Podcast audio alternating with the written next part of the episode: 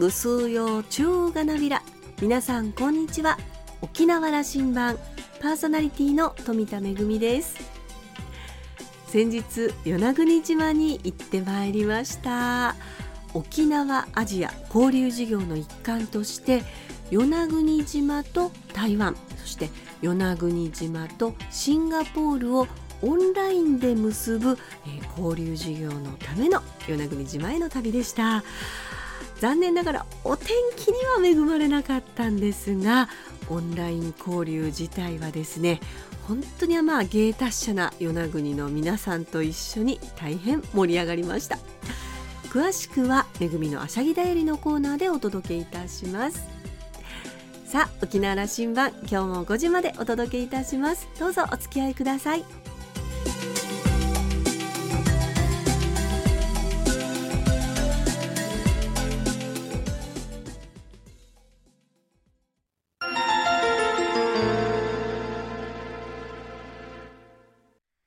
那覇空港のどこかにあると噂のコーラルラウンジ。今週は八重瀬町町長の荒垣康弘さんとラウンジ常連客で沖縄大学地域研究所特別研究員の島田克也さんのおしゃべりです。荒垣さんは1955年生まれ八重瀬町のご出身です。2002年に旧コチンダ町町議会議員選挙に出馬し初当選。その後、合併後の八重瀬町町議会議員を務め、2008年からは沖縄県議会議員を2期務めました。2018年の八重瀬町町長選挙で初当選。今年の1月に無投票で再選され、現在2期目を務められています。荒垣さんのモットーは、融和。所属政党や党派の違い、あるいは旧古鎮だと旧具志上の地域の距離感など立場の違いを乗り越えて一致団結しての調整を推進したいと話しています。2期目の目玉政策から八重瀬町出身のあの偉人の話まで荒垣町長のまちづくりについてお聞きしました。それではどうぞ。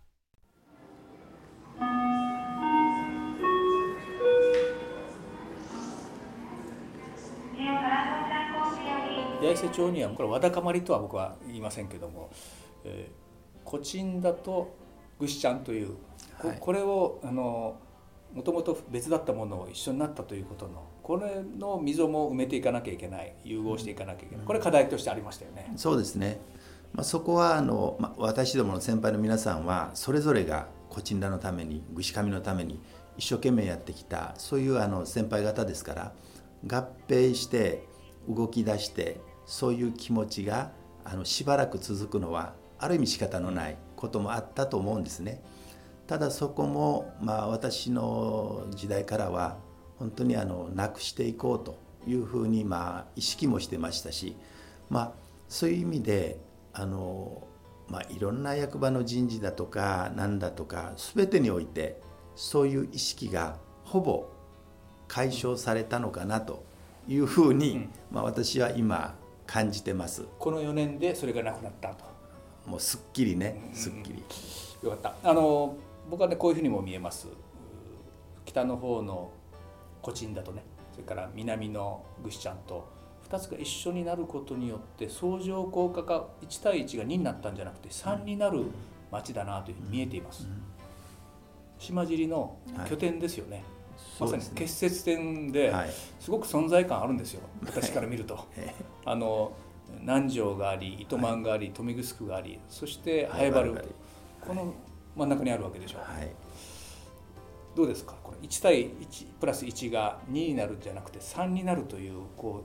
う時代に入っていくと思うんですけどね。八重瀬のこのポテンシャルと、はい、そうですね。その地理的な優位性が本当に発揮されるそういうあの時代にあの時になってきたと思いますね。まあ、そういう点では八重瀬の発展なくしてその周辺南部全域の発展はないでしょうと真ん中が落ちくぼんでて全体発展してるって言えますかと、まあ、そういうことはしっかりあの南部の皆さんにも県にもね言いたいところなんですね。そこはそういうまた自覚を持ってあの町づくりをやっていかないといけないとは思ってますそして、まあ、そういう地理的優位性が発揮される時代そして先ほどコチンダとグシカミが一つになって1たす1が 2, 2, にな2じゃなくて3になったというのはいわゆるその田園都市八重瀬という観点からもその町の部分とまた田園地域の部分そして海もある、まあ、そういう意味で本当に全体として見た時に2つの地域が合併して3にも4にもなるなったと、まあ、そういうのが実感できるような、まあ、そういう時代になってきたんじゃないでしょうか。南城市にも糸満市にも豊見城市にもあの対等に交渉なさって 一緒に発展しようという話を町長なさってるんでしょ。う、はい、あやりたいですね。やってくださいね、はい、あの私にも、えー、町長から任務をいただいてね、はい。うん、特にこの南の駅、はい、ぐしちゃんの役場と南の駅あれをしっかり発展させるんだと、うん、観光の拠点にしていくんだと。そして人の交流の場にしていくんだと。そのためにも観光協会を作ってしっかりとした組織としてあの機能させたいという相談いただいて、はい、えー、今回のあの町長の公約の2番目にも入ってますね。観光政策で観光協会を作っていくんだと、はい、この辺への思い町長の話を。そうですね。あの今回本当にあの今までまあ、沖縄で市町村で観光協会ないのは本当に八重瀬だけじゃないかというぐらいにずっと言われてきました、まあ、それをあの昨年ねもう一気に絶対作るんだということで、まあ、島田さんに座長をお願いして、まあ、こうやっていや町長の公約に入ってるというんでねこれはあの一肌脱がなきゃいけないなと思ってましたから。まあ、あの本当にいろんな多彩な皆さんをあの審議員として迎えていただいてそれをまとめていただきそしてそれが4月の1日にはあの法人としてしっかりあのスタートするところまで来ましたのでそこは本当にあの感謝してますし、まあ、それを生かしてですねしっかりあの実績を上げる組織になれるようにしていきたいと思っているところです。そして観光という点で言えば、まあの特に旧串上地域なんかは、まあ、すごく観光の素材になるような地域が、まあ、いっぱいありますしまだ十二分にねそこが生かしきれてないところもあります。でまた旧古鎮田も含めてあの伝統芸能昔からの文化そういうのもしっかり持ってますのでそういう部分を合わせてまあその町民の皆さんにとってもその納得のいくようなそういう八重瀬の観光をあの目指していく、まあ、その核になるのが4月1日に発足するあの八重瀬の観光物産協会だというふうにあの思っているところです。あの町内外で期待は高まっていくと思いますよ。そしてやっぱり、うん、あの島尻のドライブコースのねど真ん中にあるわけですから実際ね。そうですね。これ責任も大きいですので あの、はい、お手伝いしますから。ありがとうございます。南城や糸満や豊見城と対等な関係で、はい、あの開発の議論をしていきましょうね。これ、ね、南部エリアがぐっと、あの、うん、浮上するレベルが上がるということは、すごく鍵な感じを持ってます、うん、そうですね。4年前ぐらいにもおそらく南部のその広域でこの観光のあれを目指していこうというふうな立ち上げはあったと思うんですけどただその後バラバラになっているんですよね。それぞれがやってきてると、まあ、そういう意味でこれからのことを考えた時にやっぱりま広域行政広域連携という時代ですから、まあ、観光の面でも DMO のこと話もありますしこれは隣町はみんな大きい町ですよ。まとまるとすごく大きな相乗的な力が上がっていきますから、南部一円の観光拠点としての人の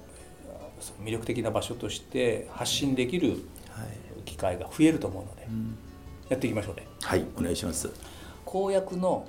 今2番目だったんですよ。1番目がありましてね、はい。えー、今の公約よりもより上位に置いておられるのが文化振興拠点施設。これはあの、はい2期目の公約に入れておられる、はい、あのジャハナ・ノボル民権運動の中心だったジャハナ・ノボルの生誕地であることは、はい、県民みんな知っています。そうですね。その拠点そこの銅像があってそこに施設を作っていこうというこれそういうことですよね。近くですね。近く。はい。であのその心はその背景の話をすごく教育熱心な地域であり歴史もそのジャハナ・ノボルという偉人を生んだということも起きてくるんですけどもこの写真を見せてもらいましてね上杉賢霊がこの地に来たんだという話のところが残っていますよね、はい。はい、歴史の中に。そうですね。あのジャーナ・ノボルは、まあ、あの住民権運動の父と言われていてであの戦前から銅像があったんですね。でそれがあの銅像があってあれは戦前から銅像はあったんですか？戦前銅像はあった、うん、ただ戦争の時に銅像は持っていかれちゃったんです。で石碑に変わっていた。でそれをちょうど私が9歳の頃かな。銅像がまたできた。それが今の銅像なんですね。でその最初の銅像を作る時にまあ県内県外移民に行った方々にもその寄付を呼びかけたんです。そしたら給付金が集まってきて海外からも集まってきた。で銅像を建てたんだけれどもお金が余ったんでで建物を作ったんです。ジャハナ登る会館ということで記念館ということで、まあ、それが我々が小学校の頃は職員室として使われてたんですが今のコチンダ小学校のそのちょっと広げていこうとする時に、まあ、そこが引っかかったもんですからそれ潰しちゃったんですね。それをもう一回ジャーナ登る資料館を作らないといけない。というのがあって、でその基金もあのずっと合併前からのが積み立てられてきてるのがありますので、まあ、そういう意味でもジャーナ登る資料館は作らないといけない、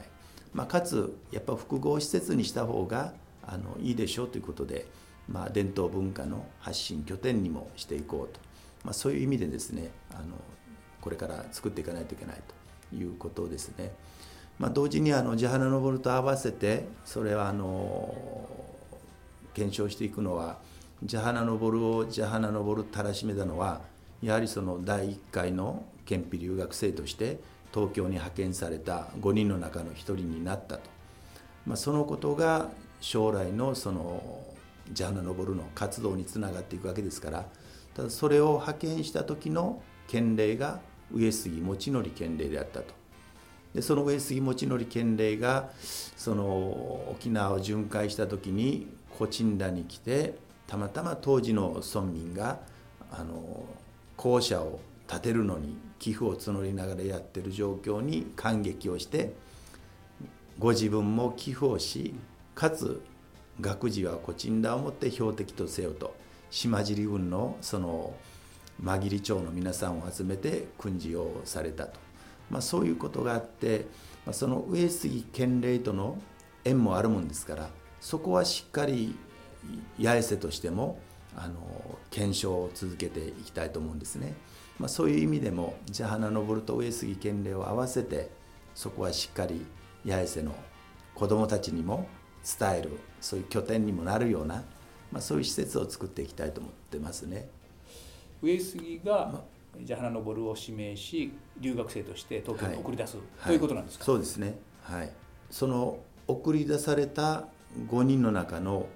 平民として送り出されたのがジャハナ・ノボル一人なんですよね。うん、当時のあの時代に、まあ、いわゆる農民が平民が、まあ、そういう立場で行くっていうのは学問をしていたということですよね。そうですね、はい、ただそのジャハナ・ノボルが留学を東京に行って他の4人の皆さんとは違う思いを持ってその農業でその沖縄のそのいわゆる平民というか士族じゃなくて県民のためにあのなんとか尽くしていこうというそういうそのジャーナルボルのまあ精神はねしっかりこれは八重瀬だけじゃなくて県民があの本当に学ばないといけない精神だと思うんですね。でもう一点上杉持則は持則の精神っていうのは上杉鷹山から来てるんですね。で上杉鷹山の精神っていうのは、まあ、一つその読んだ句があって「受け継ぎて国の司の身となれば忘るまじきは民の父母」っていうのがあるんですね。これ上杉鷹山がその藩主としてあの呼ばれてきた時に自分の中に誓った言葉藩主となったからにはそれは自分は民の父であり母であるという思いを忘れてはならないと。そういう歌を読んで誓いを立てたんです。やっぱその精神っていうのは、まあ、政治家にとってもやはりあの忘れてならない、まあ、持たないといけないある意味精神でもありますから、まあ、その部分がすごくあの私も若い頃に感動したものがあってですね、まあ、そういう意味で八重瀬の子どもたちが今米沢に交流に行かせてるんですよね交流に行ったりしてますけれども、まあ、そこはジャハナ登の精神と上杉持則遡れば鷹山のその精神を学ぶその一つの、まあ、きっかけになればなという、そういう思いもあるんですね。でそれはある種リーダー論でもありますよね。そうですね、そうですね。うん、はい、それはそうです。民に寄り添うんだということのリーダー論ですね。そうです。はい。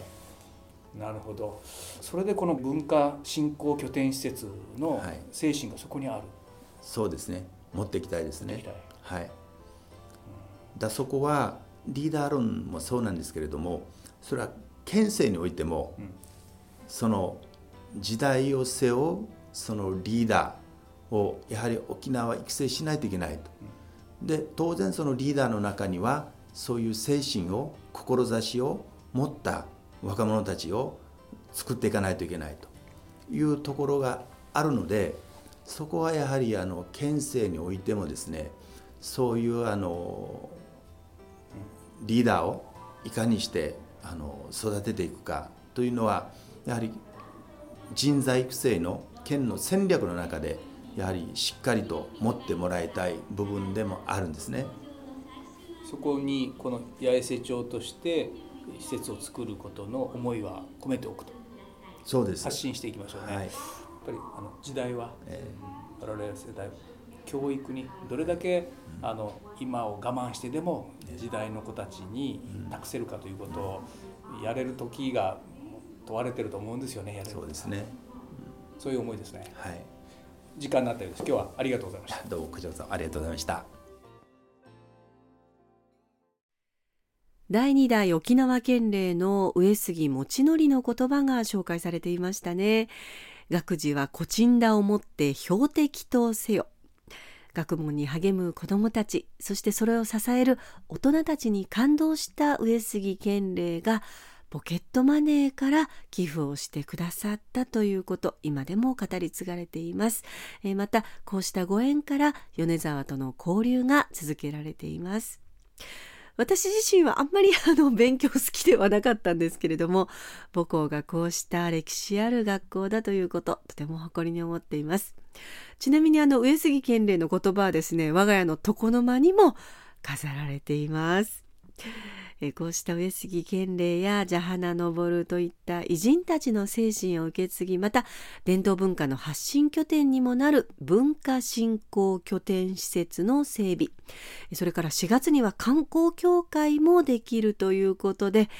八重瀬の発展ますます期待したいと思います。島田さんはお話を終えて 今日このコメントを紹介するのちょっと照れますがあの書かれてるままご紹介しますねさすがはあの富田恵さんが育った八重瀬町。人材育成については沖縄全体を導くような取り組みにも期待しています。また4月に発足する八重瀬町観光協会は島尻地域を牽引する存在になってほしいと思いますと話していました。今週のコーラルラウンジは八重瀬町町長の荒垣康弘さんとラウンジ常連客で沖縄大学地域研究所特別研究員の島田克也さんのおしゃべりでした。来週のコーラルラウンジには衆議院議員の宮崎正久さんをお迎えする予定です。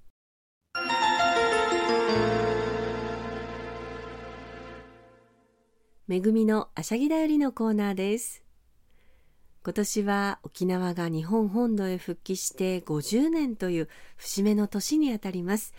国際交流基金アジアセンターではこの1月から2月にかけて沖縄とアジアの国や地域を結んで伝統芸能やまちづくり観光工芸などの交流事業を実施してきました。その一環として先日与那国島にあります与那国町立日川小学校で行われたのが与那国島と台湾そして与那国島とシンガポールとの交流事業です。午前中は台湾の東院島と結んでお互いの芸能を披露したりまた、えー、特産品の試食があったり、えー、それから与那国島の特産である熊細工のワークショップさらにはお互いの島の紹介ということで映像の紹介もありましたが、えー、与那国からの紹介は与那国島出身で昨年のピアフィルムフェスティバルで見事グランプリを受賞された新進気鋭の映像作家東森愛香さんの制作した映像が紹介されました。えー、そして夜にはアジアの大都市シンガポールと結んで与那国島の暮らしを発信しました。たくさんねあの質問なんかもいただいてあのお互いの文化を知る大変良い機会になりましたまた与那国島の小学校の子どもたちからアーティストの皆さん学校の先生たちも本当に芸達者で大変お世話になりましたお天気に恵まれなかったんですけれども大変盛り上がったオンライン交流事業。それを終えて外に出ると綺麗なお月様が輝いていて忘れられない与那国滞在となりました。皆さんお世話になりました。ありがとうございました。めぐみのあしゃぎだよりのコーナーでした。